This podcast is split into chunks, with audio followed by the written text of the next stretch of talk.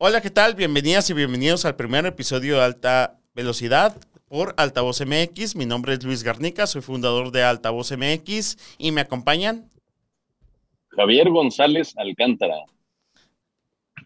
Y Kike La Bastida. Y bueno, los vamos a estar acompañando por el resto de la, temporada de la Fórmula 1 y me gustaría más o menos platicarles quién soy.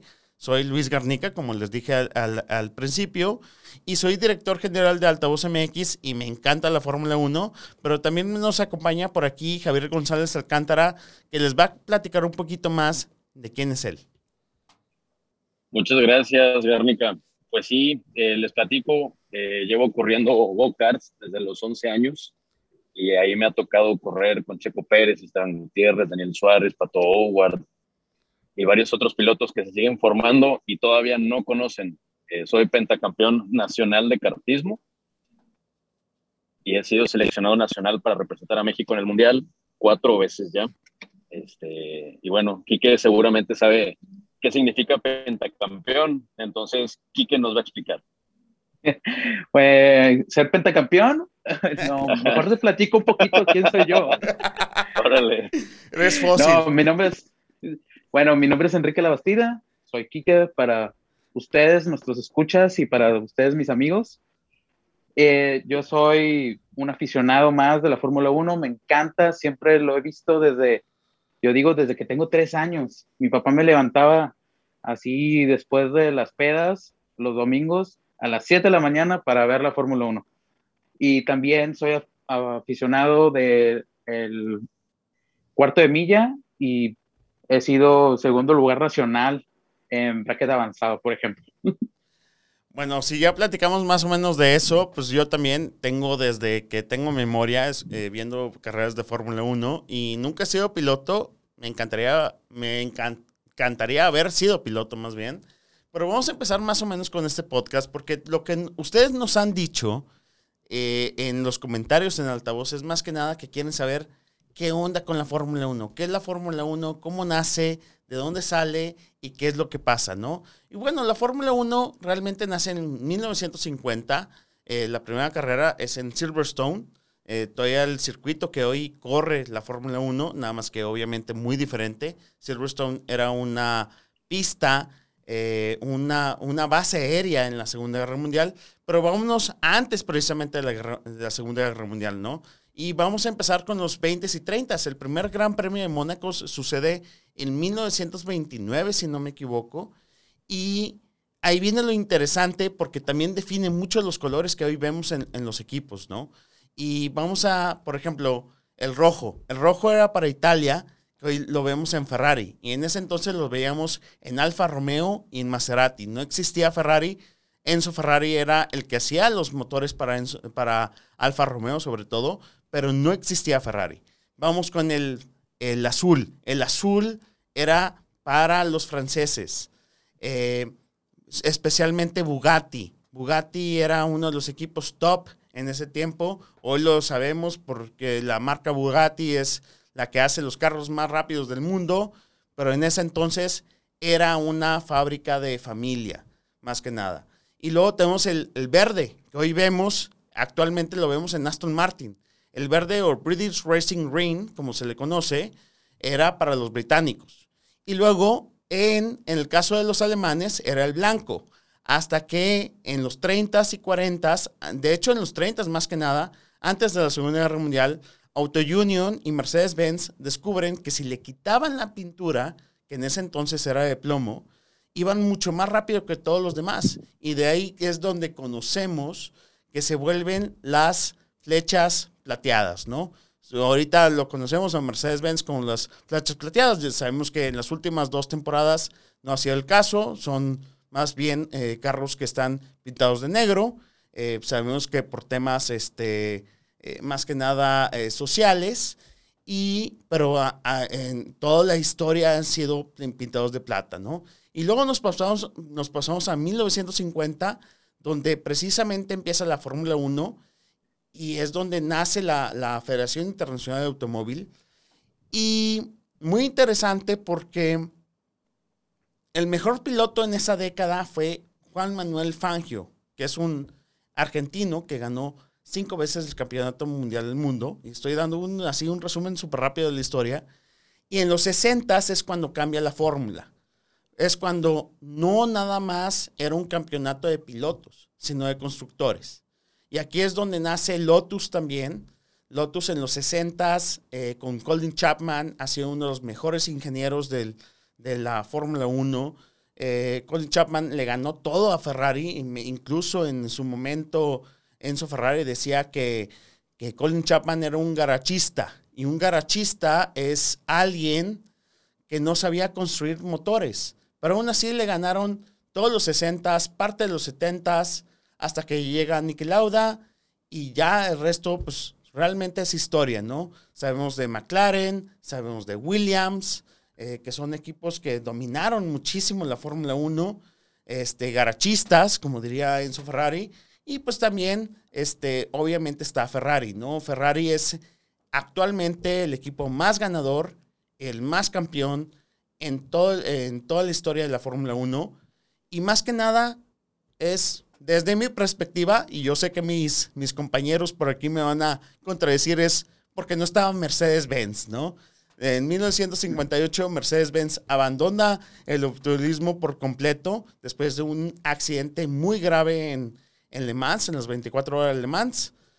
Es el peor accidente en la historia del automovilismo y ahí es donde abandona y Fangio tiene que buscar otro equipo y Fangio incluso se retira después de ese accidente del automovilismo, pero pues bueno, hubiera sido otra historia, ¿no? Totalmente, pues ahorita en los últimos, en esta década, pues Mercedes-Benz ha dominado.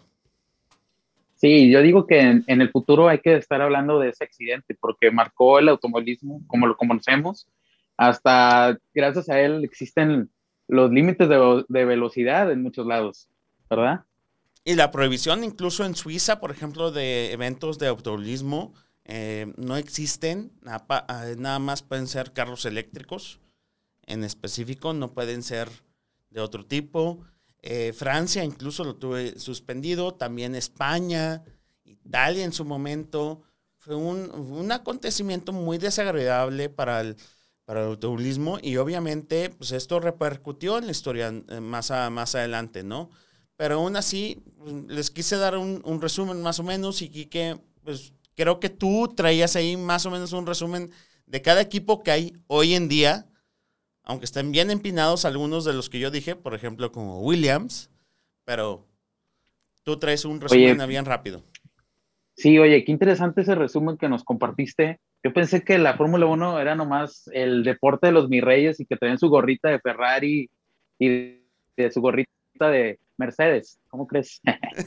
oye, no, oye, no, bueno, los voy a contar un poquito de los, de los equipos actualmente y de los pilotos que conforman cada equipo. Vamos a empezar pues con el de mero abajo, con el que, está en último lugar en, el campeonato, Haas. Haas es un equipo americano que no está en Estados Unidos actualmente, está, si no me equivoco, en Reino Unido, ¿verdad? Correcto, es correcto, está, en, eh, está en Reino Unido, no está en Cananápolis, eh, Indianapolis, eh, en North Carolina. Sí, bueno, Haas es un equipo que ha estado evolucionando, o sea, antes de ese fue, creo que Marrusia, ha pasado por, no me acuerdo si Caterham, o sea, los equipos los va comprando un millonario excéntrico, porque son millonarios excéntricos los que compran equipos y nomás les van poniendo su nombre. Bueno, Haas eh, tiene dos, dos, pilotos muy, muy polémicos, uno de ellos, Nikita Mazepin, que su papá prácticamente, me imagino que el próximo año va a ser el dueño del equipo, y el hijo del, del campeón mundial, Michael Schumacher, Mick, eh, pues no les ha ido muy bien este año, eh, se le han pasado teniendo errores de novato, los, los, van pasando tres vueltas el puntero cada carrera, pero ahí la llevan, cada vez van mejorando los rookies de la temporada. Y luego yo, también, yo creo que sería importante contextualizar ahí también que es de los equipos por menor presupuesto, ¿verdad? De hecho, es de los equipos que más están batallando para sobrevivir. este, y bueno, creo que parte de lo que les ha ayudado a, mantenerse en la Fórmula 1 es que de cierta forma tienen una alianza con Ferrari. Este, no sé si tú, Kike, que al parecer es el, el, máster de esto, pudieras explicarnos de esa alianza que tiene con Ferrari Cas o, o, tú, Garnica. Bueno, si quieren yo, o sea, cada, cada equipo tiene un proveedor de motores, ¿verdad? Y nunca has escuchado mucho de esta alianza porque es una alianza tras bambalinas muchas veces, pero Ferrari tiene dos, dos equipos aliados, que es Alfa Romeo, que ya hablamos eh, ya habló Garnica un poquito de esa alianza histórica que tiene con eso Ferrari proporcionando sus motores. Y también tiene Haas. Eh, Haas y Alfa Romeo son como, ¿cómo diré? Eh, los equipos de entrenamiento de los pilotos que quieren llegar un día a ser Ferrari. pero, o sea, siempre que hay una decisión importante que afecta a los pilotos, tanto los equipos, siempre buscamos estas alianzas porque son las personas que te, te van a ayudar a que tomen una decisión eh, los directivos, por ejemplo. No sé si quieren agregar algo. Maestro, maestro, lo dijiste muy bien. gracias. Gracias, mille. Gracias, mille. Y luego pasamos a Williams, que como yo decía, es una escudería de los garachistas en su momento, que han tenido varios este, campeones del mundo. Alan Jones es uno. Nigel Mansell, han tenido también a Damon Hill, fue también campeón del mundo. Alan Prost en su competición. Felipe Massa. Felipe Massa no fue campeón del mundo con Williams, definitivamente, pero, han tenido campeones del mundo como Alan Prost, que es cuando tenía su, competencia más alta con, sobre todo con Ayrton Senna, y este, actualmente tienen a, eh, a precisamente a George Russell, y también a Latifi, que es George Russell es británico y Latifi es eh, canadiense y Russell protegido de Mercedes-Benz. Eh, parece que ahorita vamos a platicar de eso a profundidad, ahorita que, que entremos en este podcast, que es el futuro de Russell. Y luego, si nos quieres platicar un poquito más de, eh, pues, ¿qué es el siguiente equipo, Quickie? el siguiente equipo es Alfa Romeo. Alfa Romeo ahorita está liderando el... Ah, no, de hecho no. En la última carrera, Williams superó Alfa Romeo. Hay un problemilla, datos técnicos, pero Alfa Romeo es el, tercer equipo del que vamos a hablar. Eh, eh, es un equipo italiano polaco, porque es Alfa Romeo Orlen. Alfa Romeo con los autos, Orlen con el petróleo, y está dirigido por Sauber, que es un equipo suizo. actualmente está conformado por el ex campeón, bueno, no es ex campeón, sigue siendo campeón mundial uh, Kimi Raikkonen y el italiano Antonio Giovinazzi. Antonio Giovinazzi también protegido de, de, Ferrari, también sabemos que Raikkonen también lo fue. Y luego tenemos Alfa Turi, eh, Alfa Turi también es un equipo de. Este es el segundo equipo de Red Bull en la Fórmula 1, porque Red Bull tiene un chingo de lana, eh, a diferencia de Mercedes. Tiene un chingo de lana. Tiene dos equipos de Fórmula 1. Y tiene ahí a, Gasly y Sunoda, que es un japonés. Fun fact: en el caso de Sunoda, me enteré hace dos semanas que lo metieron en cursos de manejo de temperamento, porque al parecer el japonés es muy, muy, muy temperamental y maldice incluso en las, en las entrevistas con la prensa. Y luego, pues, este, no sé, el siguiente equipo, ¿quién? Eh, tenemos a Aston Martin. No sé si tengamos ahí por ahí a Aston Martin o Alpine. Tú me dices, Quique. Eh, creo que el siguiente es Aston Martin, de hecho. Aston Martin también es el equipo que en seis años ha cambiado más de nombre que, pues, que, no sé, que todos. ha sido Forza India, eh, BWT Racing Point, o como quieran decirle, según Kimi Raikkonen, para él siempre va a ser Forza India. Uh, ahorita es un, es un equipo ahorita que está en controversia. Hay una noticia que acaba de salir hace poco eh, de la compra de acciones de, de, no solo el equipo, sino de la marca Aston Martin, ahorita hablaremos de eso, pero está su director que salvó al equipo de la quiebra y de despedir a muchas personas, aparte de Checo Pérez, que también, también podremos hablar de eso algún momento, es Lawrence Stroll, es uno de los multimillonarios canadienses y excéntricos que compró un equipo para que su hijo, no, no, vamos a hablar de este tema, ¿verdad? pero su hijo... Pues, las cosas como son, las cosas como las, son. las cosas como son, así son las cosas. bueno, vamos a hablar... bueno, eh, Lawrence Stroll era patrocinado, fue patrocinador de Williams y mágicamente era su equipo, en, el equipo de Williams estaba su hijo. Y ahora que compró Aston Martin, también su hijo está apareciendo en, en, en, la planilla de pilotos de Aston Martin. Y no solo eso, también, aparte de Lance Stroll, está el cuatro veces campeón Sebastian Vettel, el alemán, eh, que ha estado en Ferrari, en Red Bull, en Toro Rosso, en, creo que son los tres equipos que ha estado, ¿no? Este, hay que hacer un, aquí una connotación este, bien importante con Vettel. Vettel fue cuatro veces campeón con Red Bull. Precisamente fue el piloto estrella antes de Max Verstappen. Eh, Sebastian Vettel fue la, la, estrella de Red Bull.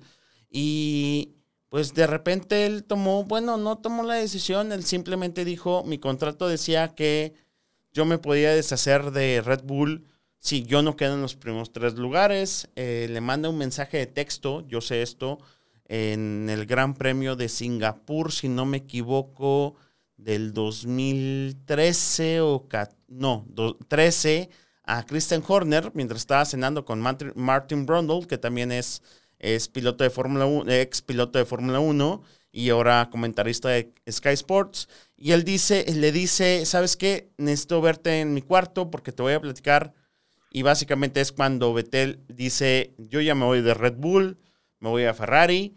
Está un tiempo en Ferrari, como siempre, los pilotos que llegan a Ferrari parece que cambian su actitud, cambian la forma de ser. Parecía que venía una, incluso en ese tiempo yo me acuerdo que venía como un, nuevo tiempo para Ferrari y pues a la mera hora no.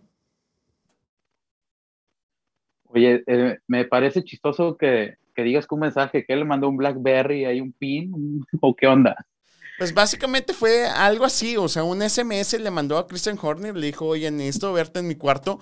No lo vayan a malinterpretar, pero le dijo Betel, necesito, eh, si puedes... Hay, confianza, hay confianza. Hay confianza, pero yo no sé, hay confianza, Horner, caerle en mi cuarto y, y, No, pero realmente le dijo, oye, este, ven a mi cuarto porque necesito platicar contigo y aquí se acabó, o sea, básicamente ahí es donde se acabó la relación de, de Betel con Red Bull, ¿no? No hubo un resentimiento totalmente, o sea, de parte de Red Bull, pero eh, Sebastián obviamente quiso seguir el, el, camino de su ídolo, Michael Schumacher, irse a Ferrari.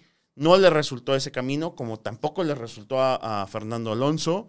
Eh, no quiero ser anti-Ferrari, yo creo que hay un, buenos pilotos en Ferrari actualmente, pero este, no le resultó ese, ese camino y pues se va a Aston Martin después de este, de este viaje que tuvo con, con Ferrari. Y luego seguimos con Alpine y vamos a platicar tantito de Alpine, ¿no? Porque es un equipo muy interesante. El año pasado lo conocíamos con Renault. Eh, Renault, eh, la marca de carros franceses que aquí en México conocemos y en Latinoamérica. Alpine es la, eh, precisamente la marca especializada en, carros deportivos de esta marca, de Renault. Eh, aquí tenemos al dos veces campeón de Fernando Alonso, que precisamente esos dos campeonatos los consigue con Renault. En ese entonces con un jefe de equipo muy controversial, que es eh, Flavio Briatore, y este multimillonario por eh, Benetton y muchas razones. Y luego tenemos a Esteban Ocon, que es un protegido de Mercedes-Benz, que precisamente Mercedes-Benz le presta a Renault, ahora Alpine, y ahí está, eh, Esteban Ocon también es una posibilidad que se pueda saltar a Mercedes, ¿no? Bueno, no solo es protegido de Mercedes, según tengo entendido, Toto Wolf, el director de equipo de Mercedes, es su manager. O sea, qué, qué curioso, ¿no? O sea, cómo un director de equipo también es manager de algunos pilotos. Y Sí, solo eso. Ah, sí, eh, exacto. Y luego pasamos a, y ahora sí nos vamos con los tops. Eh, tenemos a Ferrari, que tienen a Charles Leclerc, y también a Carlos Sainz. Eh, son dos pilotos, eh, uno es, uno es de Mónaco, monaquesque, y no, no sé si lo dije bien, y el otro es español, Monecasco, y, y el otro es español. el segundo en especial es hijo de un varias veces campeón del mundo de rally, Carlos Sainz, y Carlos Sainz Jr., bueno, estuvo en, en Todo Rosso en su momento, que es ahorita Alfa Turi. Eh, también estuvo en Renault, si no me equivoco. No, estuvo en McLaren, perdón. Y que ahorita nos estamos olvidando de McLaren, pero ahorita platicamos de ellos también. Y también estamos eh, Charles Leclerc, que es un protegido de toda la vida de, Ferrari. Luego pasamos a McLaren. Eh, ahí tenemos a Lando Norris y tenemos a, a Daniel Richardo Lando Norris, eh, precisamente eh, piloto para mí, desde mi perspectiva, que tiene muchísimo futuro. Yo creo que va a ser la próxima estrella de la Fórmula 1. Daniel Richardo, que viene de dos equipos, que viene de, Red Bull, viene de Renault, eh, ahora Alpine, y es australiano. En el caso de Lando es de, de Reino Unido. Y digo, yo sé que te estoy quitando un poquito, Quique, pero para agilizar un poquito y para platicar los temas que tenemos que platicar de, para este gran premio, pasamos a Red Bull, ya sabemos, Max Verstappen, que es eh, eh, o holandés, como lo quieran ver, de los Países Bajos. Tenemos a Checo Pérez, el mexicano, el, el tapatío. Y luego pasamos a eh, que no tiene, de hecho, eh, fun fact, también de Max Verstappen tiene un, salario de 20 millones, es el segundo piloto mejor pagado de toda la grilla. Y luego ya vamos eh, con el equipo campeón, ¿no? Mercedes-Benz, Luis Hamilton, Valtteri Bottas, Luis británico, siete veces campeón del mundo. En el caso de Bottas, ningún campeón, campeonato del mundo. Él viene de Williams. Llegó a Mercedes por una decisión de, eh, de, equipo. y Nico Rosberg también decide retirarse después de ese campeonato del 2016, a pesar de que tiene un campeonato de un, contrato de dos años, ¿no? Por más de 100 millones creo que de, euros. Pero muy interesante, esta es la grilla, eh, lo que nosotros sabemos, y vamos a lo que quieren ustedes escuchar, porque llevamos 22 minutos y medio platicando de los equipos. Le pueden saltar, eh, yo les voy a decir que le salten, pero a partir de aquí platicamos del campeonato. ¿Cómo va? Y la pelea está entre Lewis Hamilton y Max Verstappen de Red Bull. Yo creo que la pelea soñada que tenemos cualquier fan de la Fórmula 1, más allá de si le vayas a Max o a Lewis, es lo que estábamos esperando. No sé tú qué eh, este, opines, Javi. Si es que nos escucha Javier. Yo creo que tanto Javi como yo ya queremos que haya un nuevo campeón de la pues, Fórmula 1. Sí, sí, sí. Nada más para comentar ahí. ahí. Tenemos un poco de lag, entonces, Javi, si le puedes dar. Sí, ¿ya me escuchan? Sí. Ya, ya. Perfecto. Sí, no, lo que decía, eh, empezó muy bien Kike, el Master Kike. Eh, pues básicamente estamos viendo algo que no había pasado durante mucho tiempo, de esta que se le conoce la era híbrida de la Fórmula 1, que ya más adelante les explicaremos qué es la era híbrida que está a punto de acabar. Eh, y por fin hay alguna escudería que le está pudiendo hacer frente a Mercedes. y pues bueno, el, el, piloto número uno de Red Bull es precisamente Max Verstappen. Entonces, pues es, es, una oportunidad de realmente ver qué tan bueno es Lewis Hamilton, ¿no? Porque como sabemos, pues ha ganado los, los últimos campeonatos con, con, bastante ventaja. El último piloto que le hizo la lucha fue Nico Rosberg, un piloto alemán, en el 2016.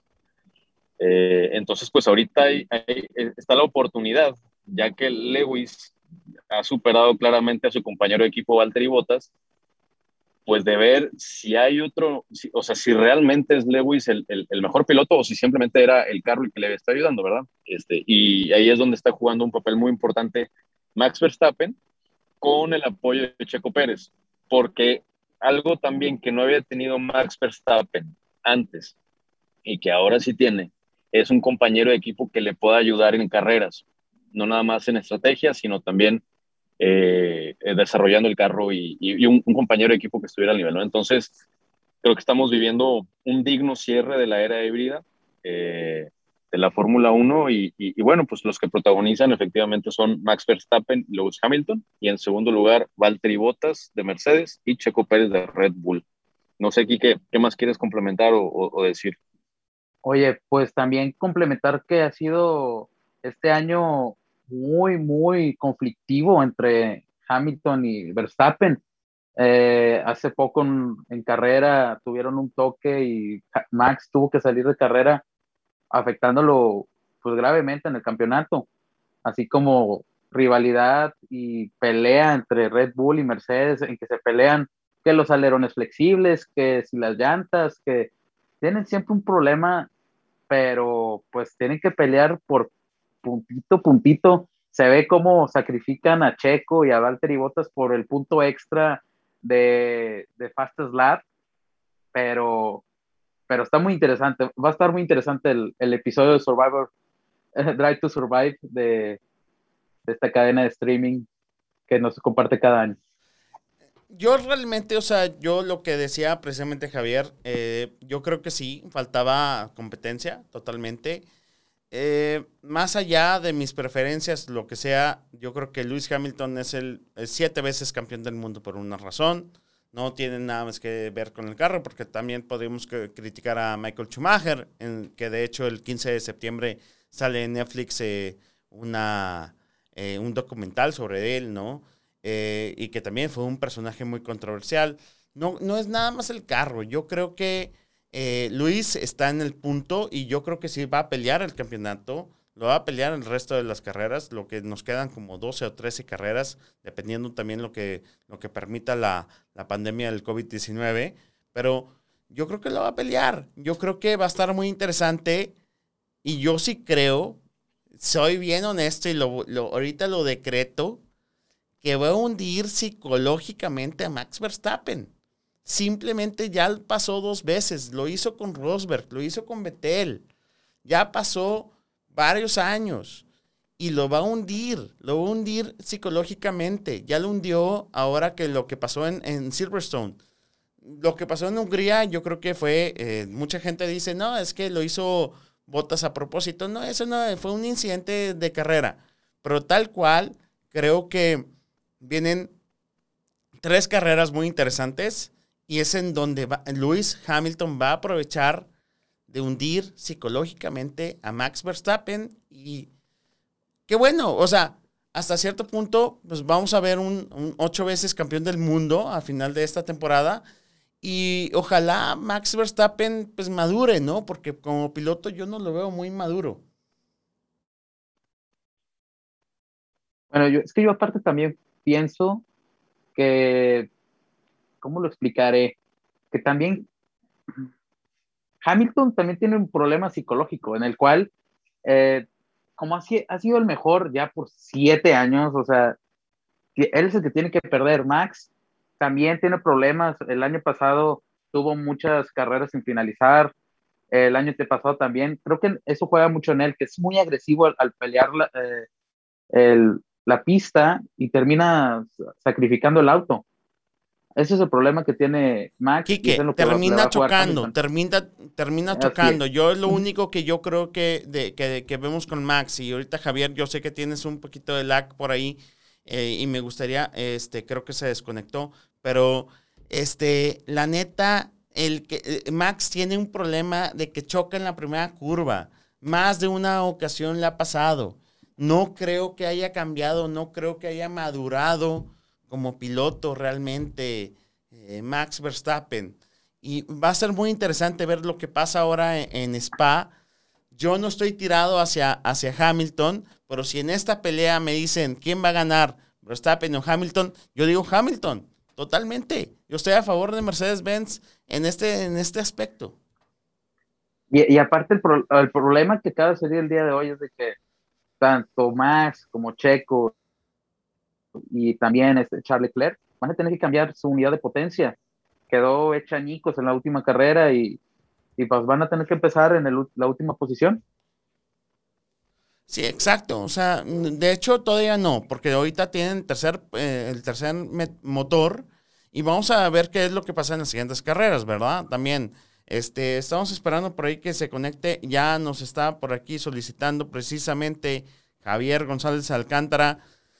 Estamos aquí teniendo algunos problemas de, de, conexión, más que nada porque Javier está precisamente viajando a eh, un campeonato de... Al Campeonato Nacional de Cartismo. De cartismo. Entonces, pues ahorita lo tenemos, eh, todos estamos a distancia por la, por la pandemia. Queremos aclarar eso. Pero más que nada, Javier, pues está viajando y pues bueno, creo que no se pudo conectar por ahí. Eh, Disculpen, ya me reconecté. Lo que pasa es que justamente estoy viajando porque voy a una competencia nacional de cartismo a León, Guanajuato. Pero ya aquí estamos de vuelta. Ok, perfecto, Javi. Pues ahorita estamos comentando precisamente este, esta pelea entre Luis Hamilton y Max. Y pues tú sabes a tu fan, eh, bueno, a tu favorito Max, ahorita le estuve tirando ahí un, uno que otro, otra pedrada. Pues no es que sea mi favorito, estimado, nada más sé que es buen piloto y también sé que tú eres fan, casi novio de Lewis Hamilton, ¿verdad? Entonces, este, yo no digo Eres de los que se pone la gorrita. Tengo la gorra aquí a un lado, la neta. Claro que sí, claro que sí. Pero al, lado de tu, al lado de tu cama, compadre, ¿por qué? Pero bueno, definitivamente Hamilton es muy buen piloto. Eso yo creo que nadie lo duda. Nada más, aquí lo interesante es que por fin vamos a poder ver qué tan buen piloto es, eh, porque pues como ya dijimos, hay, ya hay carros de cierta forma similares a Mercedes, y es el de Red Bull en, en esta temporada, ¿verdad? Entonces, eso lo pone muy interesante. Definitivamente, o sea, yo creo que sí va, va, va es, es, el Red Bull es competitivo, pero no sé, no sé, estimado, si no, no sé, Javi, si realmente van a tener el, eh, eh, sobre todo la psicología del piloto que pueda con un Lewis Hamilton, siete veces campeón del mundo, no es por nada, que es lo que yo decía hace rato, no es por nada, siete veces campeón del mundo, peleó el del 2018, peleó el del 2014, 15 igual, 16 se lo gana Rosberg, que es el único piloto que le ha podido ganar un campeonato de ahí para adelante. Estamos hablando 17, 18, 19 y 20. Entonces, pues vamos a ver no, lo que sucede, ¿no? Y para no extender... Dale. Sí, digo, no, tocas un tema muy interesante y, hablas mucho de la pelea psicológica que ha tenido Hamilton contra sus rivales. Sí es cierto, Hamilton es muy bueno confundiendo a sus rivales y, jugando con ellos mentalmente porque muchos piensan que el automovilismo pues es un deporte primero que depende nada más del carro y luego ya le empiezan a entender un poquito y dicen, ok, no depende nada más del carro. El piloto y los mecánicos y los ingenieros tienen un gran papel. Y luego los que le entienden un poquito más ya entiende mucho el papel mental eh, que, implica para el piloto pues competir, no todo el tiempo en, un nivel de mucha intensidad. Entonces, efectivamente, Hamilton ha podido influir mucho psicológicamente en sus rivales, pero si te fijas, sus últimos rivales han sido de su propio equipo. Y Mercedes es un equipo en el que ya también él, él ha estado mucho tiempo, ¿no? Entonces, eso le ha facilitado. Ahora, la diferencia es que su rival está en Red Bull, está en otra escudería, entonces eso le dificulta un poquito más influir en la mentalidad de Max Verstappen y la verdad, yo creo que Max Verstappen ahorita está en un momento, eh, pues en uno de sus mejores momentos. ¿Por qué? Porque tiene juventud, pero también ya tiene una madurez mental. Y yo creo que también gran parte de esa madurez mental es gracias a Checo Pérez, que es un piloto que tiene ya 10 años de experiencia y, y es, un, es un rival, o más bien, Checo Pérez para Max es un compañero que si bien generalmente los compañeros de equipo son rivales. Aquí Checo ha sabido darle muy bien el apoyo a Max y eso ayuda a que eh, pues Max sea más frío, ¿no? Al momento de, de, conducir y de tomar decisiones. Entonces yo sí te doy la razón, pero creo que ahorita estamos en, una, en un escenario diferente a los años pasados y creo que Hamilton sí la tiene más difícil. Tan es así que ya iban perdiendo en, en tanto en el campeonato de pilotos como de escuderías. Nada más que, eh, pues ahí por eh, accidentes o lo que hizo Botas en la última carrera, pues Mercedes pudo volver a rebasar a Red Bull, pero no le está teniendo nada fácil Mercedes. ¿Estás, en ¿Estás tratando de decir que lo que Bottas hizo fue intencional? No, no, la verdad. Es fue un incidente de carrera, o sea, es la realidad. O sea, sí, fue, fue, fue un, un incidente de carrera, culpa de Bottas totalmente, y tuvo mucha suerte de que pues le benefició a, a Hamilton y a Mercedes, ¿verdad? Pero sí, en, en, primera instancia sí pudiera parecer que fue adrede, pero luego ya lo ves y le salió tan perfecto que es imposible que haya sido adrede. O sea, tuvo mucha suerte. Que es lo que yo he opinado y creo que esa vez eh, después te dije, Botas es completamente inútil. O sea, respeto obviamente el nivel que están corriendo, pero eh, Botas es completamente inútil en, el, en la escudería donde está corriendo. Y este y pues realmente eh, esperemos que, que, que que Russell lo, lo, sustituya. Que precisamente ahorita pasamos ya los temas así rápidos por, porque se nos está acabando el tiempo y llevamos para 40 minutos. Y hoy hubo, eh, este jueves, porque ustedes van a escuchar esto el viernes, pero el jueves, eh, hubo una conferencia de prensa donde estuvieron juntos Bottas y Russell, muy incómoda, por cierto, yo la vi, eh, muy incómoda. Les preguntaron sobre su futuro en el 2022 para el próximo año. Eh, Bottas eh, se limitó a decir que todavía no sabe qué onda. Russell también.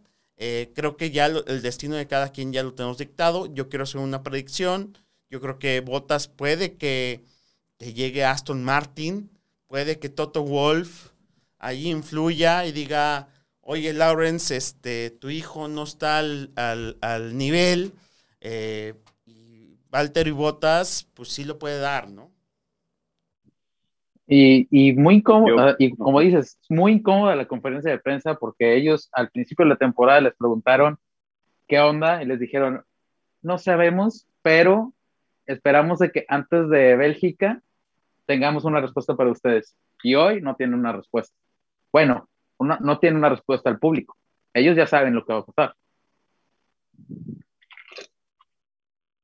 Javi. Eh, pues yo creo que no estoy de acuerdo con lo que comentas, mi estimado. Yo creo que eh, Bottas va a terminar en Williams, no en Aston Martin, porque veo muy poco probable que Lance Stroll eh, quita Junior de su asiento. Eh, eh, exacto, ¿no? Entonces, yo, yo más bien creo que Bottas va a terminar en Williams, que hay que recordar que es del equipo del que viene y con el que tiene una relación y yo creo que sí van a subir a Russell a Mercedes para ya la próxima temporada, eh, para que empiece a desarrollar el carro junto con Hamilton, ¿no? Y también pues ya empezarle a dar ahí a, a Russell un poquito de codeo y desarrollo con, con Hamilton, que a final de cuentas, nos guste o no, Hamilton es presente, pero ya no sé qué tanto futuro vaya a ser de Mercedes. Mercedes ya tiene que estar pensando en un segundo piloto fuerte, que sea su futuro, y ese pinta que va a ser George Russell.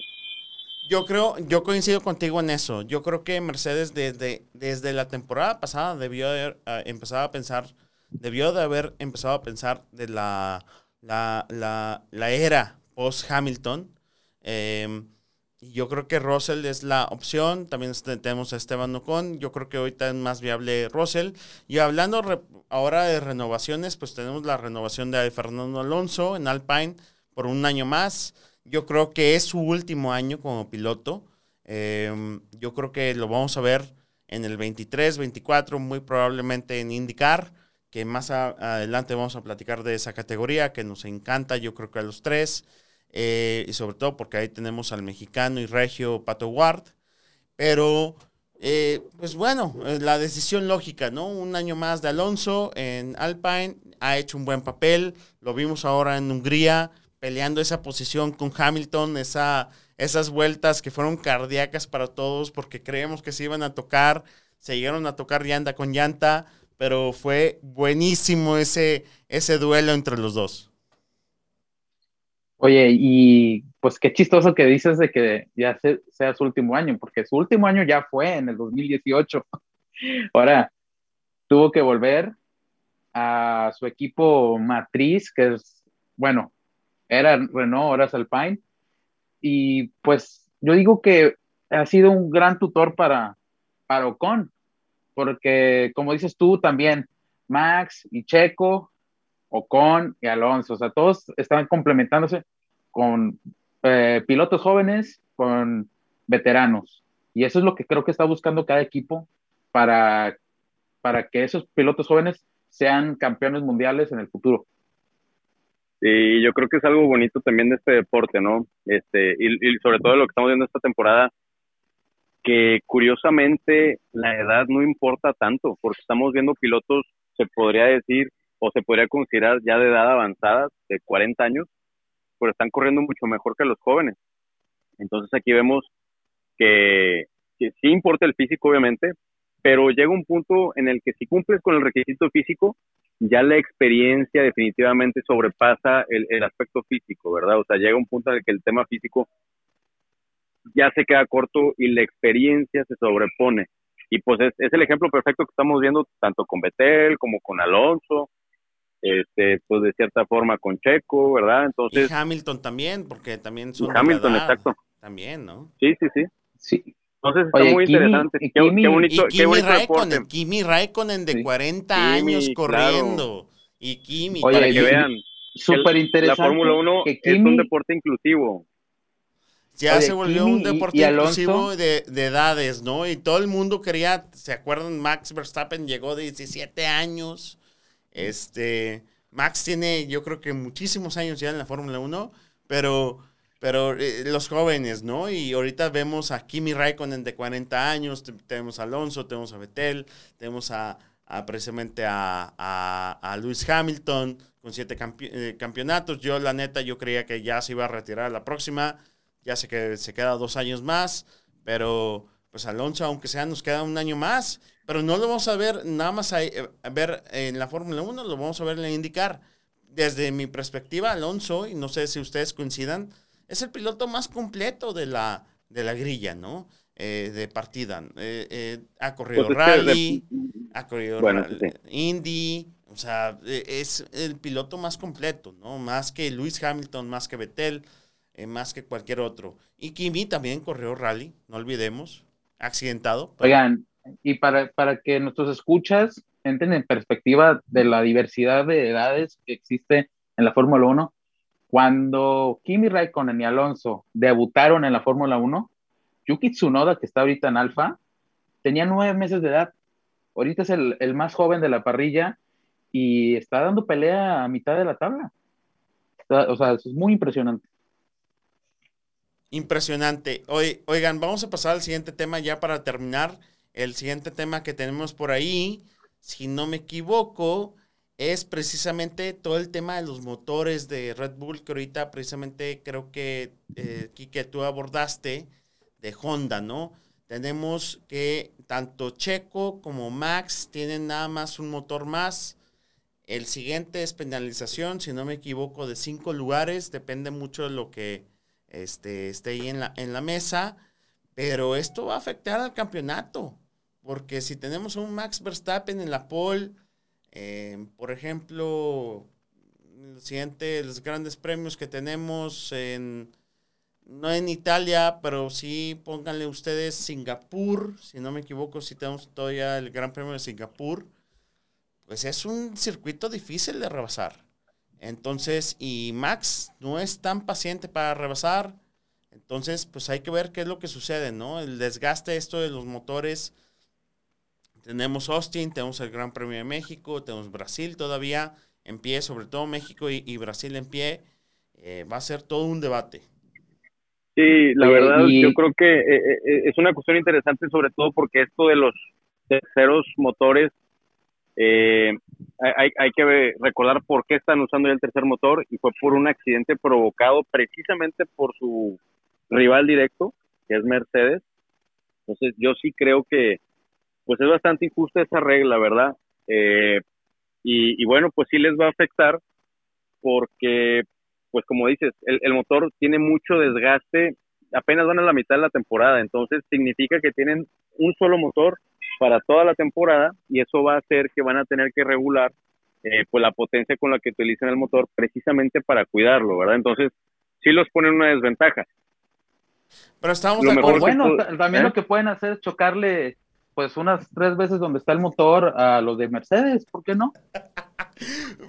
que manden era lo que decía, era lo que decía, oye, los papeles no, no, haber sido invertidos, o sea, pudo haber sido Red Bull a, Mercedes, este, Max a, Hamilton, eh, nada más, o sea, vamos a ponerlo, esta es una competencia, obviamente el reglamento ya ha estado por muchos años ahí, lo que no ha estado y que nos han preguntado muchísimo es el tope de gastos, y quiero que, quiero que cerremos el, programa con este tema, porque el tope de gastos también está afectando a todos los equipos, eh, definitivamente, y más específico, vámonos a, la propuesta que hizo por ahí el, jefe de equipo eh, Binotto, ¿sí? Este Binotto que hizo de Ferrari, donde dice, pues básicamente vamos a volver la Fórmula 1 como si fuera una agencia de seguros, el que pega paga. Entonces, si tú pegas, pues me pegas el accidente. Creo que desde mi perspectiva, creo que es una mala decisión. Ahora, desde mi perspectiva, el tope de gastos, que también nos También es una mala decisión. Es una mala decisión. No, y también nos preguntaban eso. ¿Cuál es la diferencia ahora que la Fórmula 1, em, los, los, dueños son gringos? Es eh, son gringos. Pues, pues, es eso. Liberty Media. O sea, ajá, exacto. O sea, creen que, que la Fórmula 1 es NFL, creen que la Fórmula 1 es la NASCAR los costos no son los mismos. No es lo mismo chocar un Williams que chocar un Mercedes o chocar un Ferrari o chocar un Red Bull. No es lo mismo los motores, no es lo mismo nada. Sí, y creo que no está emparejando ni siquiera la competencia, ¿no? O sea, no es como lo vemos la IndyCar. La IndyCar es muy diferente porque son básicamente casi los mismos motores, el mismo chasis, eh, diferentes paquetes aerodinámicos, pero aún así, por, por equipo, pero aún así, no es lo mismo. Y creo que la propuesta de Binotto, por más que nos pueda sonar lógica de que, bueno, pues si le choca un Mercedes, que le pague un Mercedes. O si le chocó, por ejemplo, en este caso fue un Aston Martin a, Lance Stroll, a, a Leclerc, pues que pague Aston Martin. Si caemos en eso, imagínense vamos a tener una categoría en donde nadie se va a querer tocar. Va a ser como nosotros cuando vamos en el tráfico. No es como que quieres pegarle al que está al lado ni rebasarlo si estás en una situación de peligro. ¿Estamos de acuerdo? No, no hay direccionales en la Fórmula 1. ¿Cómo van a saber que van a dar vuelta? no, no, Pero... yo difiero, porque yo, yo, yo creo que, si me permiten aportar una postura diferente, yo creo que lo más justo que cada quien responda eh, por los gastos que le ocasionas al otro. Sobre todo si te está impactando en tu tope de gastos. Que ese es otro segundo tema. Yo creo que la regla del tope de gastos estuvo mal establecida porque todo lo el, tope de gastos hay que recordar que tiene como finalidad que un, un equipo no desarrolle demasiado eh, sobre otro equipo. ¿Por qué? Porque pues vas a tener dos carros muy, muy disparejos. Pero al momento en el que tú destinas eh, parte de tu presupuesto a reparar y no a desarrollar, yo creo que el costo de reparación no debería de incluirse dentro del tope de gastos. Ese es un tema, ¿no? Y luego me regreso al, al, tema que platicamos de, de Binotto. Pues ya, ya si corregimos eso de que los temas de reparación no se vayan dentro del tema de gastos, digo, dentro del tema del tope de gastos, pues igual y ya no hay problema con que cada quien responda a sus gastos. Pero si no se va a corregir esa regla, entonces el que tiene la culpa del accidente yo creo que sí tiene que pagar. ¿Por qué? Porque no se presta efectivamente a que Red Bull use Alfa Tauri para estrellarle los carros a Mercedes y así afectar su tope de gastos y viceversa. Que Mercedes o sea Williams. Es una súper buena idea. O, o, sea, me explico, o sea, entonces las escuderías chiquitas o secundarias van a terminar siendo los kamikazes de las escuderías grandotas. Y, y, le quita pues le, quita la, la, finalidad no de las escuderías chicas. O sea no, no son de kamikaze son pilotos de desarrollo. Yo creo que lo, ideal ah, es más hay, que mandarle una carta a la Fórmula 1 con esta propuesta estimado. Sí yo creo que lo ideal es que volvamos a lo que estaba antes. Sabemos que la Fórmula 1 siempre se ha regido. Ahorita hablábamos al principio de este de este episodio. Siempre ha habido escuderías que dominan eh, Maserati, Mercedes, Auto Union antes de la Segunda Guerra Mundial, este, y Mercedes también, eh, Alfa Romeo, eh, em, Williams, em, McLaren también han dominado por muchos años. Creo que volvemos a lo mismo, ¿no? O sea, creo que es una categoría, todo el mundo dice, es que Mercedes lleva dominando demasiado y qué aburrido. Bueno, siempre ha sido así. Pero ahorita lo, tenemos un campeonato muy interesante y todo. Ya tenemos 50 minutos de este podcast. No lo podemos editar, obviamente, para cortarlo. Pero, pues, eh, este comentario final. Me gustaría escuchar sus top 3 de la calificación. ¿Y qué dicen? Quique. Bueno, yo, yo creo que con esto del cambio de motor, mm, ¿el cambio de motor va para esta, para esta carrera o no? Da tus tres. Tus tres. Sí, sí va para esta carrera. No, no, no. Ok. Yo creo que Red Bull no va a estar en el top. Yo creo que Red Bull va a estar limitando su tres clasificación. Nombres. da tres nombres. Ok. Lando, Hamilton y Bottas. Javi. No, yo creo que Red Bull sí va a andar fuerte. Yo me voy con Hamilton, Max Verstappen y Sergio Pérez. Yo me voy con la siguiente. Verstappen, Hamilton, Botas.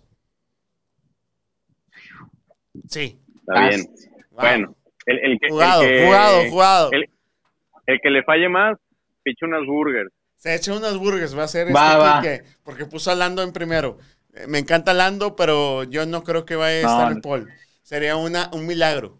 Es un Hail Mary. Pero está bien, este Quique. Nos escuchamos a la próxima. Los siguientes episodios no van a ser tan largos, quiero aclarar. No van a ser de 52 minutos y lo voy a poner ahí una aclaración en. No, hey, Garnica, depende de que sigues defendiendo a Mercedes, lo largo que van a ser. No, no, no, no. A ver, no tiene nada que ver con eso. Tiene que ver que dimos un intro y todo, pero esperamos que les haya gustado. Me despido. Muchísimas gracias, Javi, Quique, por acompañarnos. Y pues nos vemos y nos escuchamos el lunes, ya después del Gran Premio de, de Spa Champs en Bélgica. Gusto saludarlos. Les mando un abrazo. Y suerte en la carrera, Javi. Muchas gracias. Ahí les lo, platicamos el próximo lunes si quieren. sí, también platicamos de suerte en la carrera. Excelente fin de semana. Gracias.